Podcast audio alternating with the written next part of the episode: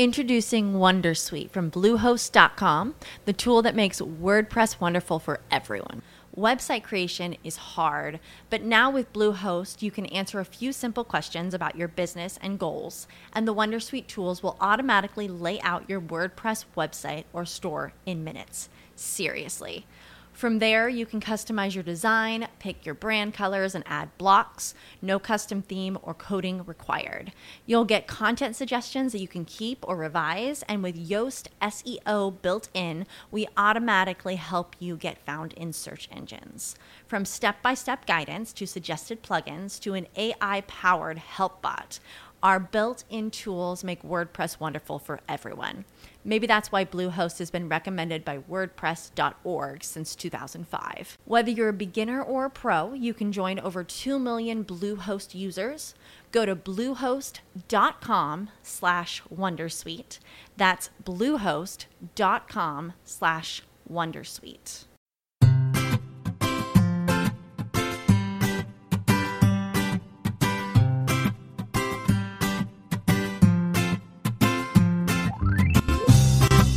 Bienvenidos al capítulo 60 de Perspectiva, un podcast de estrategia empresarial donde analizamos cada semana todas las decisiones y estrategias de las empresas que nos rodean.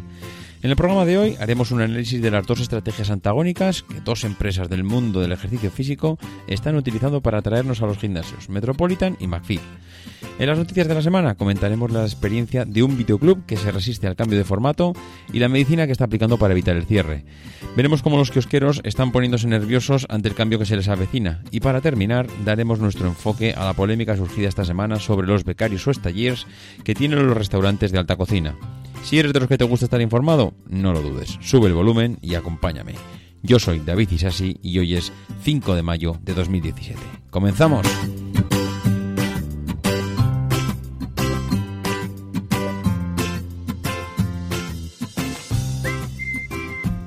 Muy buenas a todos, ¿cómo estamos? Una semanita más aquí al pie del cañón, ¿eh?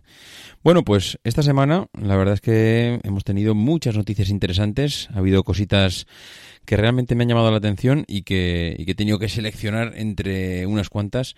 Seguramente habrá algunas que muchos de vosotros eh, estáis pensando que, que, tenían mucha posibilidad de salir. De hecho, en el grupo de Telegram pues ha habido eh, algunas aportaciones que han estado a puntito de salir, pero me he quedado con estas tres que realmente me han parecido súper interesantes, sobre todo bueno, pues porque mm, sin ser de grandes empresas, me parece que pues dice mucho de, cómo se enfocan muchas veces eh, los negocios y cómo te aferras a un, a un, clavo ardiendo. Y el primer ejemplo del clavo ardiendo, pues lo tienen los eh, amigos del videoclub de ficciones Tirso. El, el dueño, Andrés Santana, leía en el artículo eh, que, bueno, que hacían en el periódico del Español que, eh, que, justificaba pues que bueno que, que, tenía todavía razón de ser tener un videoclub en el año 2017 y que a pesar de los problemas económicos por lo que está pasando pues que él entiende que bueno que su modelo de negocio el videoclub de toda la vida en el que puedes ir a alquilar una película en VHS o hoy en día ya en DVD pues que bueno que tiene su público y que todavía pues que tiene sentido el poder el, poder mantener el negocio darle un par de vueltas de tuerca como él tiene pensado dárselo. Bueno eh, él al final lo que lo que dice es que él, tiene un, negocio de nicho que tiene unos cuantos clientes que son muy amantes del cine y que como tal pues bueno que puede ofrecerles esas películas que no ofrecen en los cines y posiblemente ni, ni las grandes productoras y distribuidoras pues se dedican a ofrecer. Claro al final el planteamiento que hace él eh, tiene una parte que puede parecer coherente, pero hay otra que está muy equivocado, porque al final él dice, hombre, es que las películas, fíjate si, si mi negocio tiene sentido, que las películas que yo vendo las tiene Amazon en su, en su catálogo. Claro, mm, al final dices, ostras, pues es verdad. Amazon es muy posible que vendan esas películas de autor, esas películas antiguas, pero claro, es que Amazon se dirige a un público de millones y millones de personas. Él puede encontrar dentro de esos millones y millones de personas a mil que estén dispuestos a pagar por una película, pues como lo que el viento se llevó, por ejemplo. Que no tengan ningún problema en pagar 50 euros por una película porque al final acaba siendo un artículo de coleccionista. Él, en cambio, para encontrar esos mil personas, pues tendría que patearse el mundo entero, como hace Amazon con su, con su catálogo, porque al final el, el público objetivo al que está llegando es a las 200 personas de su barrio. Bueno, él ya se dio cuenta eh, que su negocio empezaba a ir mal hace tiempo, esto no ha sido de la semana pasada, pero los clientes lo que han ido es, salido, a medida que se han ido enterando, pues la gente mayor que todavía va, que está acostumbrada a ir al videoclub a, coger su película, pues lo han ido, el, reconocen en el artículo que no ha, bueno, que me han ido liando, que me han liado, que me han liado y al final pues que me, me he echado al monte y he intentado salvar esto. ¿Y cómo lo va a intentar salvar? Pues lo va a intentar salvar con crowdfunding. Eh, ¿Cómo, ¿Para qué va a utilizar el dinero del crowdfunding? Pues según él, para pagar las deudas y marcharse a otro local más asequible. Claro, mmm, esto arregla algo realmente porque el negocio va a ser el mismo. No, en principio no arregla nada. Mm, ¿Va a aumentar el número de clientes a los que se dirige? Mm, no. Con lo cual, el, cliente y, y su, su, objetivo, su cliente objetivo va a acabar siendo el mismo. ¿Va a diversificar el negocio? Mm, tampoco. Con lo cual, si los clientes van a ser los mismos, vas a diversificar el negocio, ¿para qué, ¿para qué te va a servir ese dinero que vas a recaudar de los clientes? Pues según él, para pagar deudas, cosa que no debieran de pagársela a sus clientes. Y lo segundo es para encontrar un local más barato y traspasar el negocio. Claro, al final si traspasas el negocio, en un, en un, negocio como el que él tiene, que es un videoclub, lo que estás haciendo es reducir el número de metros cuadrados donde tú estás exponiendo las películas.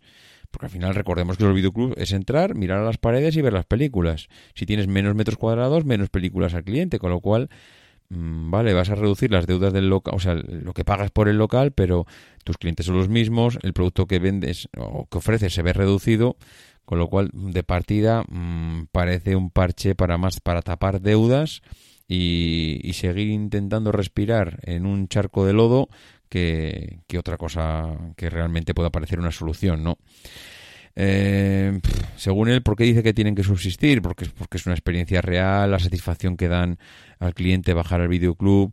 Eh, bueno, al final eh, no se da cuenta que muchas veces mm, el medio por el que están reproduciendo eh, sus clientes las películas y los artículos que se está alquilando, pues es un, medio que está en peligro de extinción, porque posiblemente con el streaming y con el mundo de la descarga online que tenemos hoy en día, pues eh, la, la, la, venta de equipos DVD pues esté, vamos, con, tenga sus días contados. De hecho, hemos pasado, eh, bueno, es el ejemplo más claro de que, de que es un negocio en peligro de extinción, que lo raro es que no se haya extinguido ya, hemos pasado de 7.000 videoclubs en el 2005 a 400 en el 2017. Ellos argumentan que tiene sentido porque conocen los gustos de sus clientes, les dan un trato preferente, especializado y que al final ese conocimiento pues hace que le puedan ofrecer al cliente a través de ese trato eh, personalizado lo que el cliente realmente necesita. Pero claro, eso será porque no han entrado a Google y Amazon porque son los que realmente nos conocen y nos controlan, vamos, mejor que nosotros mismos, que saben lo que queremos comprar mucho antes de que entremos al buscador y hagamos clic. Porque, vamos, nos, nos analizan de arriba abajo, conocen nuestros gustos, qué es lo que compramos, cuándo lo compramos, eh, en qué momento del año, qué cantidades, y al final, bueno, pues para eso está esa publicidad que, que día a día nos, nos, nos avasalla en, en los navegadores. En fin, mmm, yo creo que no hay más ciego que el que no quiere ver. Hoy en día el que piense que un videoclub tiene futuro, pues yo creo que tiene que darle una vuelta y que analizar muy bien eh, su negocio, a quién va dirigido, qué es lo que ofrece y qué es lo que está ofreciendo su competencia. Realmente pensar que vas a tener el mismo negocio dentro de 10 y 15 años y que con un crowdfunding lo vas a solucionar, Mm, es que tienes que abrir un poquito el, las miras y, ese campo de visión que tienes hacia, tu negocio. La segunda noticia de la semana, pues viene de la mano de la anterior, porque parece ser que esta semana tocaba, eh, tocaba noticias de sectores que precisamente no lo están pasando muy bien. Otro de los artículos del español, pues hablaba de los kiosqueros. Mm, decía el artículo que los kiosqueros se plantean boicotear al periódico El País por echarse en brazos de Amazon, ya que parece ser que hay un acuerdo entre Prisa y Amazon para enviar sus periódicos impresos, incluyendo el As y el periódico Cinco Días, pues a casa de los lectores sin pasar por el, por el kiosco de prensa. Ojo, entre paréntesis de esta noticia, otro negocio más que eh, mete eh, Amazon dentro de su saco de inmenso tienda que, que, distribuye cualquier producto que tú vendas, ellos te los distribuyen por el mundo. O sea, es otra cosita más que Amazon se va a encargar de, de distribuir y de reventar el, el negocio reventar en el, en el, buen sentido, vamos, no, no, no en el malo como lo están viendo ellos. Evidentemente a ellos les afecta muchísimo porque eh, parece ser que esta experiencia que va, que va a empezar a ponerse en marcha, eh, pues ya, o sea, a finales de abril, principios de mayo en, en Madrid y que próximamente se va a pasar a Barcelona, pues eh, se va a empezar a, distribuir a, a, través de Amazon Prime Now, que son los dos únicos sitios donde Madrid y Barcelona donde se disfruta de este servicio y que, que, bueno, pues que a partir de ahora, si tú necesitas uno de estos periódicos, ya no necesitas ir al kiosco, sino que si vives en Madrid o en Barcelona, te eh, lo pueden llevar a casa. Bueno, pues cuando ves las reacciones del presidente de la Asociación de Vendedores de Prensa de la Comunidad de Madrid, el señor Rafael Artacho, claro, dices, es que cómo, vamos, cómo no les va a pasar a esta gente mm, este tipo de cosas, mmm, no, no solo hoy, hoy, más tarde o más temprano. O sea, es que al final dices, porque es que lees las declaraciones después de las reuniones que han tenido para analizar el problema y te... Introducing Wondersuite from Bluehost.com, the tool that makes WordPress wonderful for everyone. Website creation is hard, but now with Bluehost, you can answer a few simple questions about your business and goals, and the Wondersuite tools will automatically lay out your WordPress website or store in minutes. Seriously. From there, you can customize your design, pick your brand colors, and add blocks. No custom theme or coding required. You'll get content suggestions that you can keep or revise, and with Yoast SEO built in, we automatically help you get found in search engines. From step by step guidance to suggested plugins to an AI powered help bot, our built in tools make WordPress wonderful for everyone. Maybe that's why Bluehost has been recommended by WordPress.org since 2005. Whether you're a beginner or a pro, you can join over 2 million Bluehost users. Go to bluehost.com slash Wondersuite.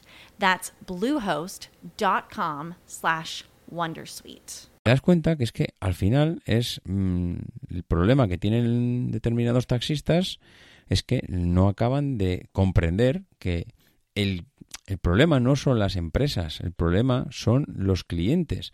Lo mismo que los taxis siempre están empeñados en que es la administración las que tiene que protegerles, mientras las grandes eh, multinacionales y las grandes empresas del, de, bueno, del, que, que, han entrado en el tema del automóvil, eh, pues eh, lo único que están haciendo es intentar convencer al cliente, no convencer a la administración. Precisamente con quien tiene más problemas son con las administraciones por temas de licencias y demás. Y aquí el problema que tienen los, las asociaciones de vendedores de prensa, los kiosqueros de las ciudades, es que piensan que, eh, que, joder, que, los distribuidores, que los creadores de contenido, los que están haciendo los periódicos, las, las editoriales, eh, tienen que mirar por ellos, porque las declaraciones de este hombre es, primero, vamos a informar a todos los vendedores de esta acción. Es decir, la primera medida que van a tomar los vendedores de prensa es poner el ventilador de la indignación y apuntar a todos.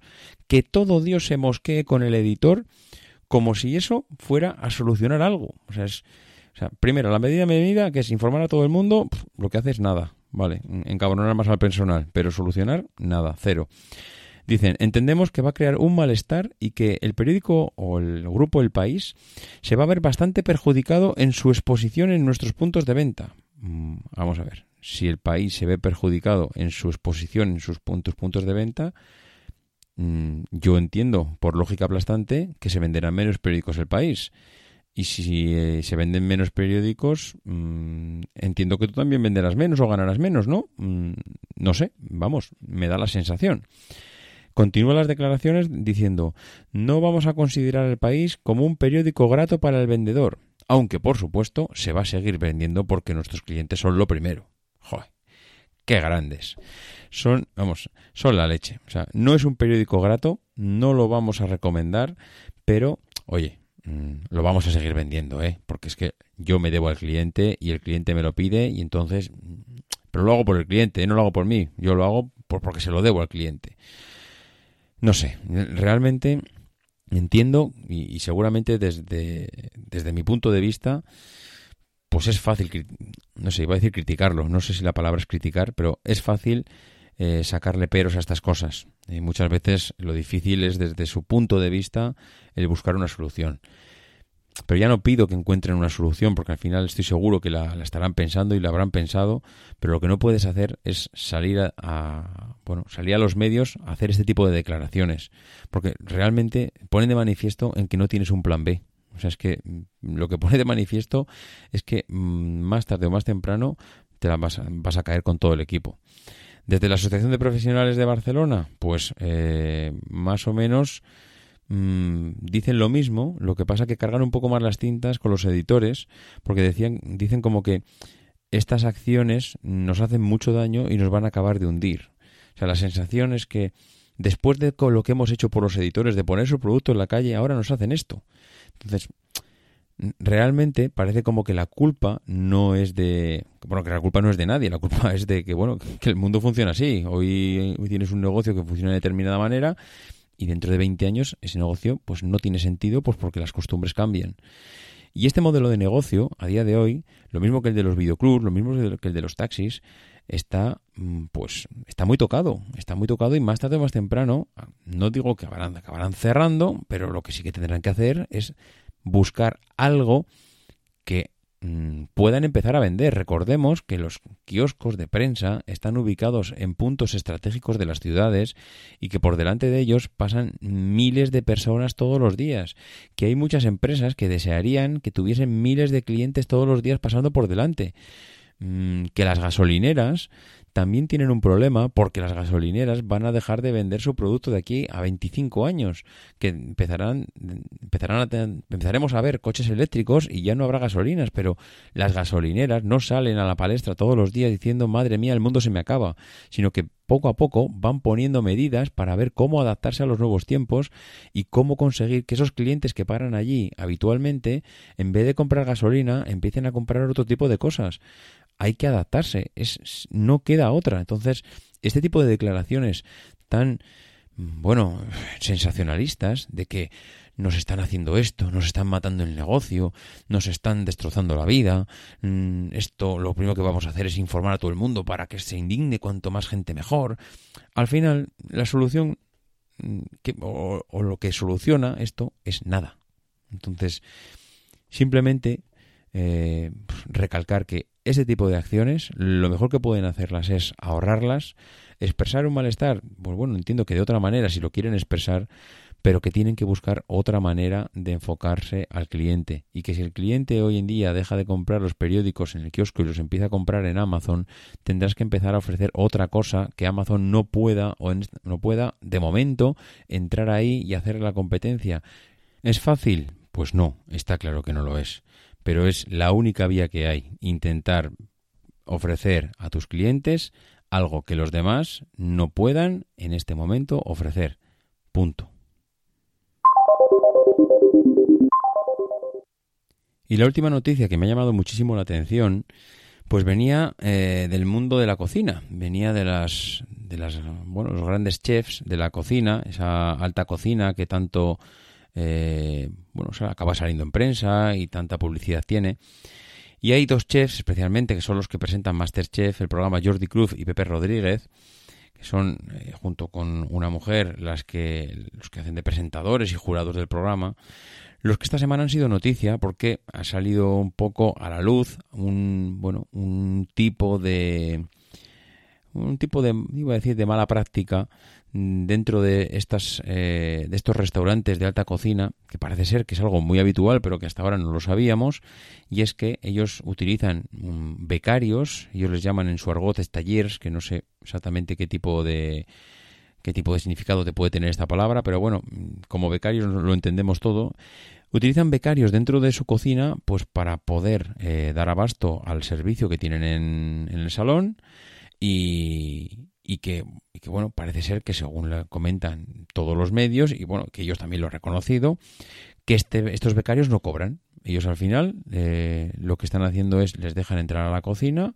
a cambio de ayudarles y bueno, tener en su currículum esa, esa experiencia de yo he trabajado en el restaurante de Jordi Cruz, o yo he trabajado en el restaurante Can Roca, o yo he trabajado con Martín Berasategui. Bueno, pues esto eh, al final pues parecía mm, eh, para ellos desde luego lo más normal que a cambio de que tú puedas entrar a su cocina y aprender, ellos, eh, tú, bueno, tú ofreces un trabajo y les ayudas a sacar el restaurante adelante.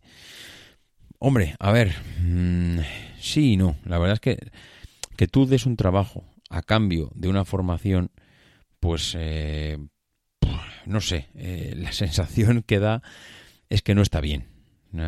Algo, algo chirría, porque las, al final parece que te están aprovechando de ti, ¿no? Tú, tú, vas allí, estás trabajando para ellos, estás metiendo un montón de horas al día porque evidentemente los restaurantes lo requieren y mucho más estos restaurantes de alta cocina donde la dedicación es muy alta y a cambio ellos mm, están aprovechándose porque basándose en una formación, mm, bueno, entiendo que también a un nivel muy alto, porque no todo el mundo puede estar allí, pues no te pagan, no te pagan eh, entendiendo que te están formando y que al final una cosa con la otra.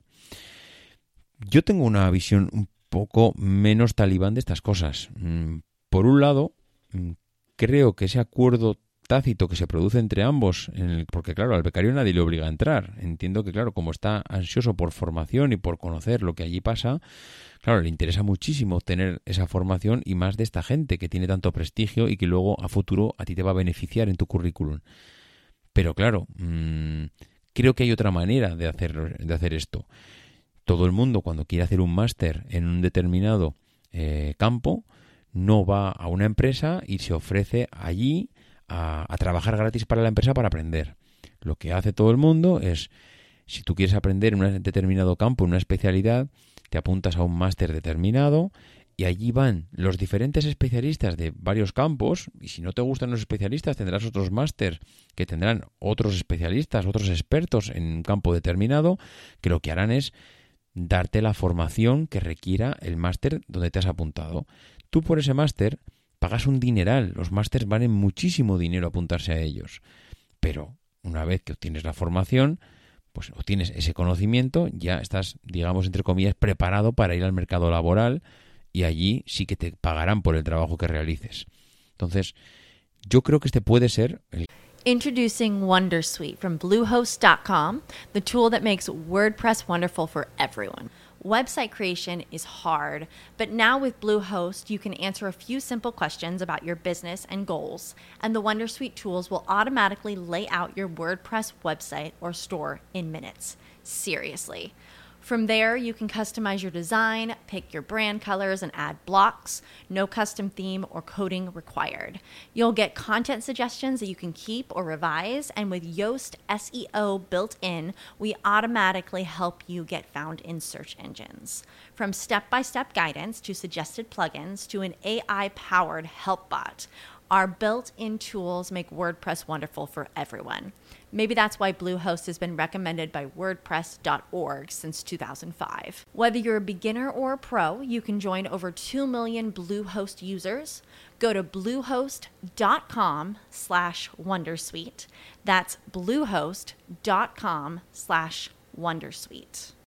As humans, we're naturally driven by the search for better. But when it comes to hiring, the best way to search for a candidate isn't to search at all. Don't search, match with Indeed. When I was looking to hire someone, it was so slow and overwhelming. I wish I had used Indeed. If you need to hire, you need Indeed. Indeed is your matching and hiring platform with over 350 million global monthly visitors, according to Indeed data, and a matching engine that helps you find quality candidates fast. Ditch the busy work. Use Indeed for scheduling, screening, and messaging so you can connect with candidates faster. And Indeed doesn't just help you hire faster. 93% of employers agree Indeed delivers the highest quality matches compared to other job sites, according to a recent Indeed survey. And listeners of this show will get a $75 sponsored job credit to get your jobs more visibility at Indeed.com slash podcast. That's Indeed.com slash podcast. Terms and conditions apply.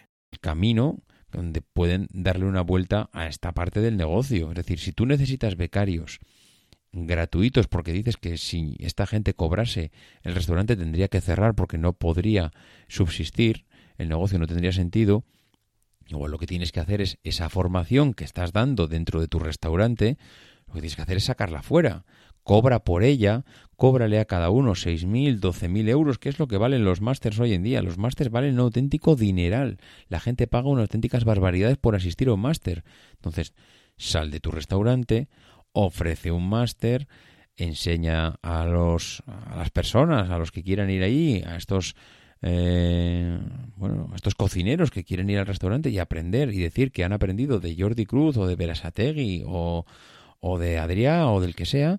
Entonces, bueno, prepara un máster, cobra por esa formación y cuando esa gente salga de ahí y tú los contrates para tu restaurante, les empiezas a pagar. Porque al final es que es lo justo. Están haciendo un trabajo y lo normal es que pagues por ello. De esta manera, todo el mundo estaría satisfecho.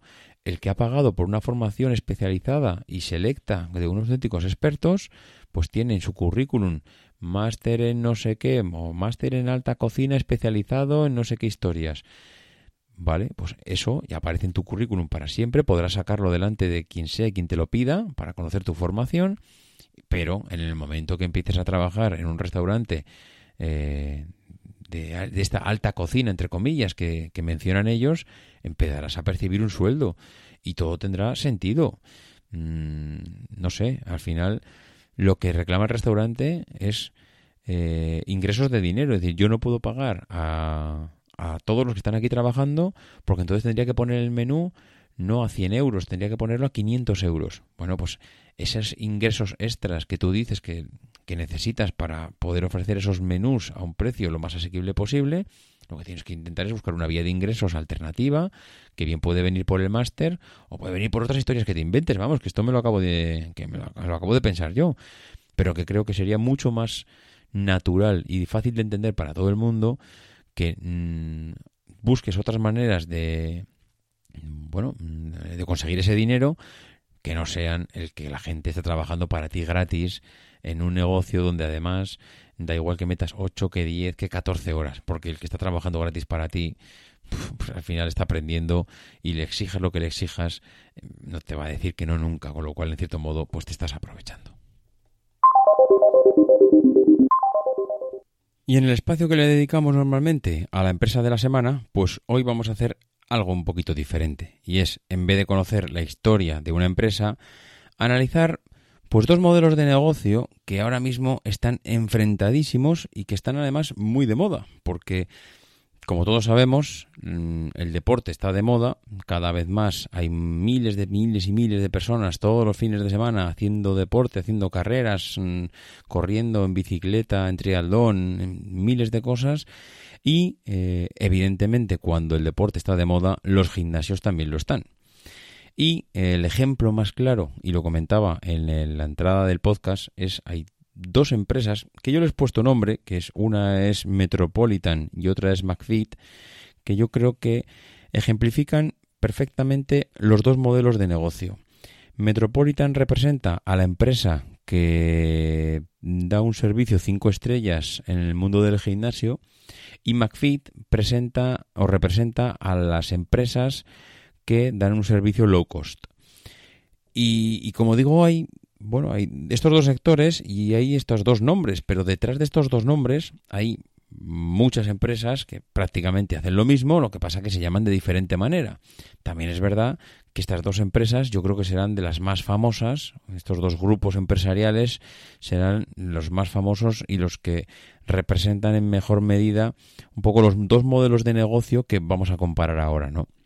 Al final, eh, en el momento que algo se pone de moda, mm, cualquier actividad se pone de moda, viene el negocio detrás. Eso es inherente al ser humano. En el momento que vemos dinero, aquello empieza a crecer como la espuma. Y el tema de los gimnasios se puso de moda. Se puso de moda hace unos años, empezaron a aparecer gimnasios por todas las esquinas y, muchos de ellos evidentemente duraron lo que duraron, empezaron a quebrar porque no habían hecho un análisis del negocio, de la ubicación del cliente potencial como debieran de hacerlo y en cambio hay otros auténticos expertos y, bueno y de hecho ahí está hay auténticos eh, multinacionales del deporte que están ahí y que ganan muchísimo dinero y que cada vez abren más gimnasios.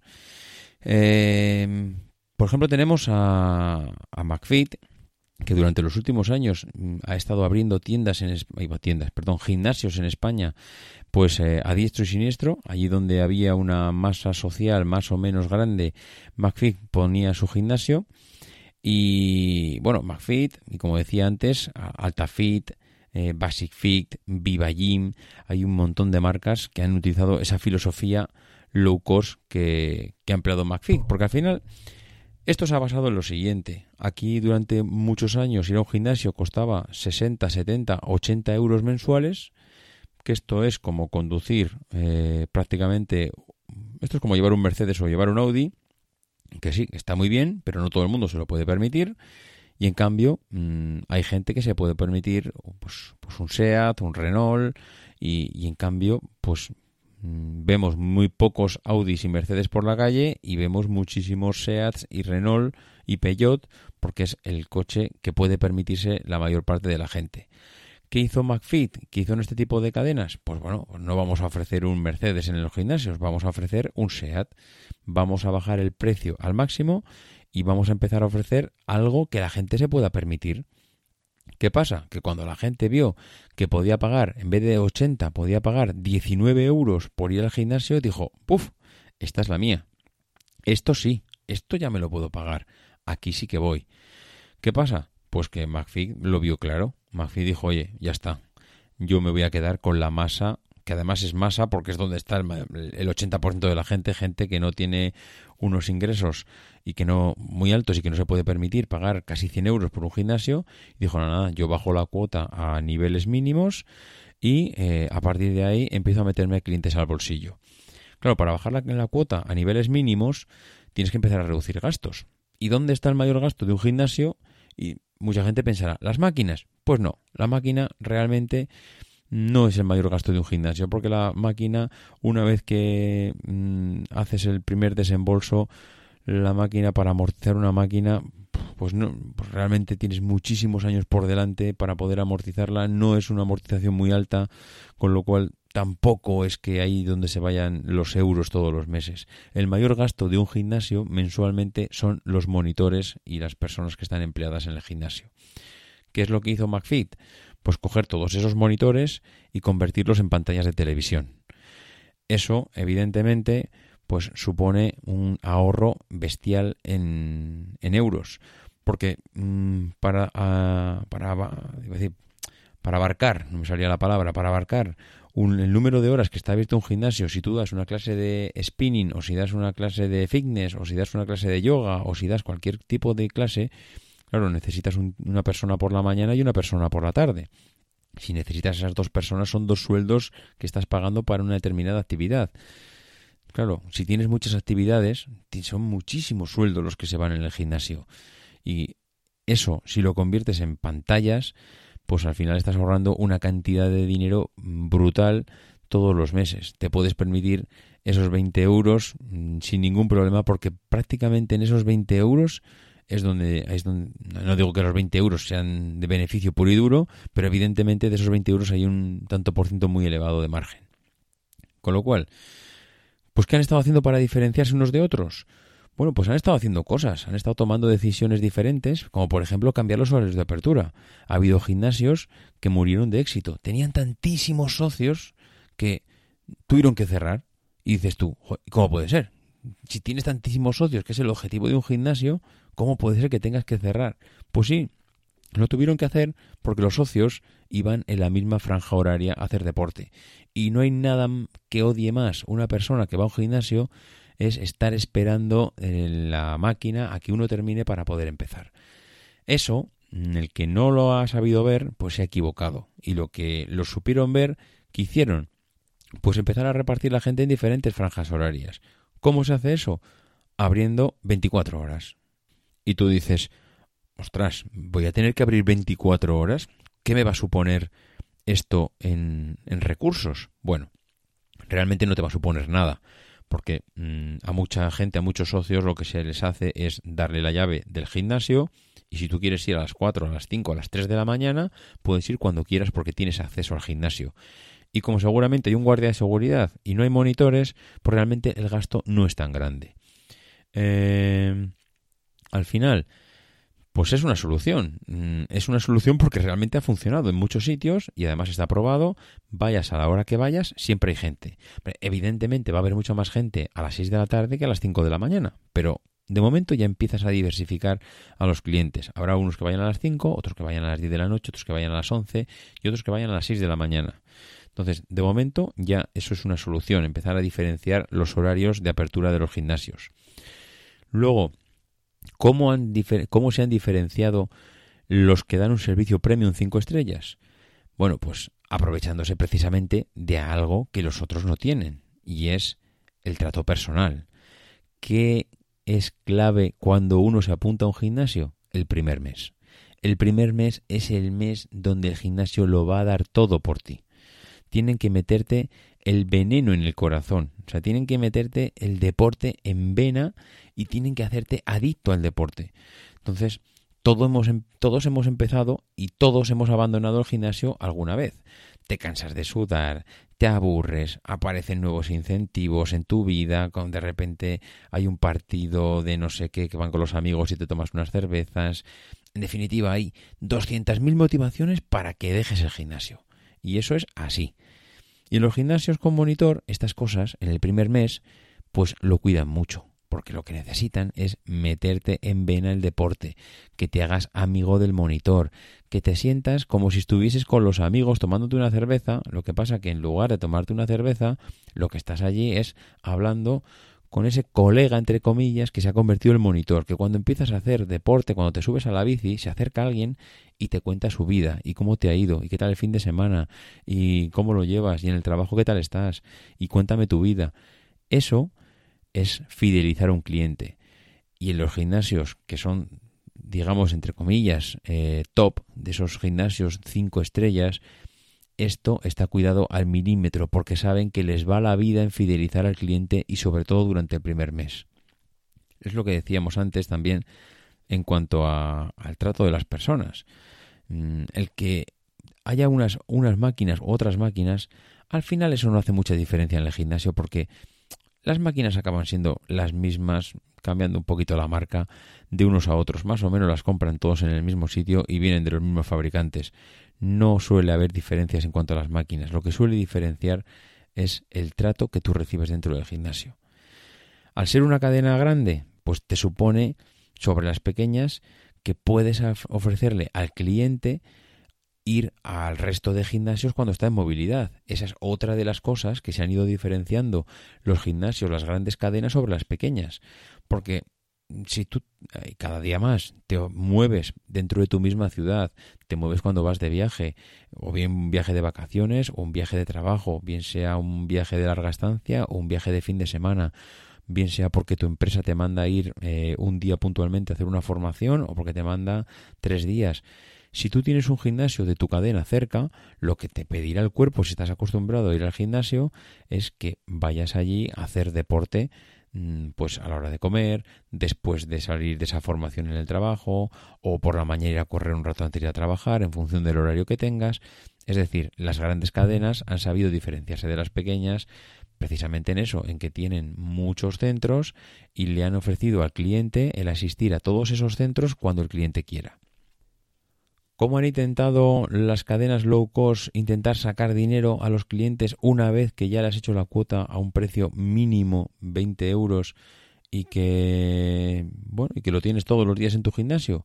Pues pagando una vez que has entrado. Una vez que has entrado dentro del redil, una vez que ya eres socio y vienes todos los días a mi gimnasio, pues te voy ofreciendo servicios. Esto es como Vueling, perdón, como Vueling eh, como Ryanair, no me salía la palabra. Como Ryanair, yo te ofrezco un servicio bajísimo, un precio bajísimo por entrar aquí al avión, pero una vez que estás en el avión, te vendo a mi abuela si hace falta. Te estoy ofreciendo productos continuamente para que compres y compres y compres. Y a unos precios que si quieres un botellín de agua o una Coca-Cola, vamos, te va a ser mejor esperar a que llegues al aeropuerto porque igual tienes que pedir un crédito para, para pagar la Coca-Cola. Pues aquí, eh, los McFick en compañía han hecho prácticamente lo mismo. Una vez que estás dentro, yo te he traído aquí dentro y he conseguido que estés aquí en mi casa, ahora es cuando saco el catálogo y te ofrezco de todo. Si quieres ir al spa, paga. ¿Quieres ir a una clase extra de no sé qué? Paga. ¿Quieres un masaje? paga. Quieres hacer, al final, ofrecer una serie de servicios una vez que estás dentro. Esto es algo muy habitual en muchas empresas, pero ellos lo intentan explotar porque es la manera que tienen de sacar un plus más por esos servicios extra que te ofrecen. Cuando pagas 60 euros, estás pagando seguramente por todos estos servicios, pero ellos al final lo que te, lo que te están ofreciendo es em, no pagar todo al principio. Es decir, tú vas a un servicio 5 estrellas y puedes acceder prácticamente a todo. Puedes ir a las clases de spinning a la hora que te dé la gana, puedes ir a correr con el equipo que hace running, puedes ir a tomarte un café a la, a la cafetería del gimnasio, puedes hacer yoga, puedes hacer fitness, pues prácticamente tienes todo. Te, te dan una toalla cuando entras por la puerta. Eh, vamos, acceso prácticamente a todo mm, lo que todos los servicios que tiene el gimnasio puedes ir a la piscina pues lo que sea en cambio eh, lo que hacen los otros, es decir, no, no, yo no, lo que hacen y cómo te lo venden además, es decir, yo no te voy a hacer pagar por todo eso que te está haciendo pagar el otro según entras por la puerta, yo voy a hacer otra cosa, te ofrezco lo contrario, pagar solo por lo que utilizas, págame 19, 20 euros ahora y cuando tú estés dentro, ofrecemos lo que comentábamos antes, esos servicios extra que en un principio tú puedes elegir lo que te interesa. Bueno, mm, a uno les parece bien que sea así, porque al final dices, oye, pues yo prefiero elegir lo que me gusta. Otros dicen que no, no, no, mira, a mí dame acceso a todo y yo ya veré luego una vez que estoy dentro que es a lo que voy. Al final, son dos modelos de negocio distintos que son totalmente antagónicos, pero que están luchando en el cuerpo a cuerpo en el día a día por ver cuál de los dos sobrevive. Posiblemente ninguno de los dos tenga que morir, porque posiblemente los dos tengan clientes como para poder mantenerse. Lo que está claro es que hay una burbuja en el sector de los gimnasios, en el, sector del deporte, eh, en espacios cerrados, y que más tarde o más temprano veremos caer muchos, porque hay demasiada oferta para lo que realmente pueden, eh, bueno, para los clientes potenciales que se pueden ofrecer en determinados sitios. Es decir, no, no tiene mucho sentido que en un pueblo de 5.000 habitantes haya 10 gimnasios, porque es que eso no tiene sentido. Entonces, es muy posible que todos aquellos que no sepan adaptarse y entender a los clientes y hacer un análisis de mercado pues correcto, pues los veamos caer. Bueno, pues yo creo que hemos dado unas pinceladas más o menos claras de cómo funciona el, el, mundo de los gimnasios a día de hoy, cuáles son esas dos posiciones y estrategias que están utilizando ahora mismo las empresas, y yo creo que lo dejaremos aquí. Antes de terminar, pues como siempre, dar las gracias a todos los que habéis hecho reseñas esta semana, que desde luego es una pasada. Esta semana lo habéis dado todo, ¿eh? porque hay una cantidad de reseñas bestial. Eh, muchísimas gracias a John Jiménez, a Convergente Pensador, a Mofli, a Javier LB, a J. Vallés, a Juancho Pancho 73, a S43 21 23 4, a ItX, a Marín Mil, a Vitor 7, Ana García Yaria, a Nan0507, a Curro Listo, a Estuzo Cub, a PGDer, a Carlos 10 y a Gonzalitos99. Oye, muchísimas gracias a todos de verdad, ¿eh? una pasada la cantidad de reseñas que hemos recibido esta semana. Como ya os dije, tengo preparado hacer un pequeño sorteillo a los que, no solo los que hagáis ahora, sino los que habéis hecho en las últimas 300, porque hemos superado las 300 reseñas a modo de recompensa y la semana que viene desvelaremos eh, cuál ha sido o cuál va a ser ese, ese pequeño obsequio, ese sorteo que vamos a hacer para esas personas que se han tomado la molestia de, hacer esa reseña en iTunes.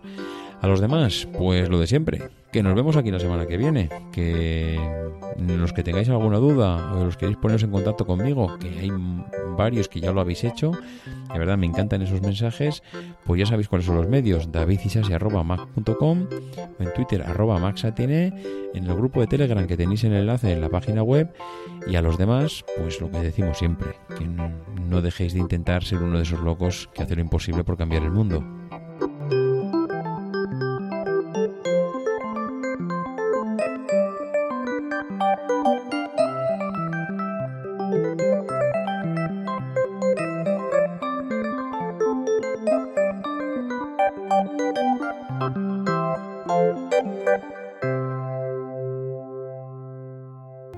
Because the people who are crazy enough to think they can change the world are the ones who do.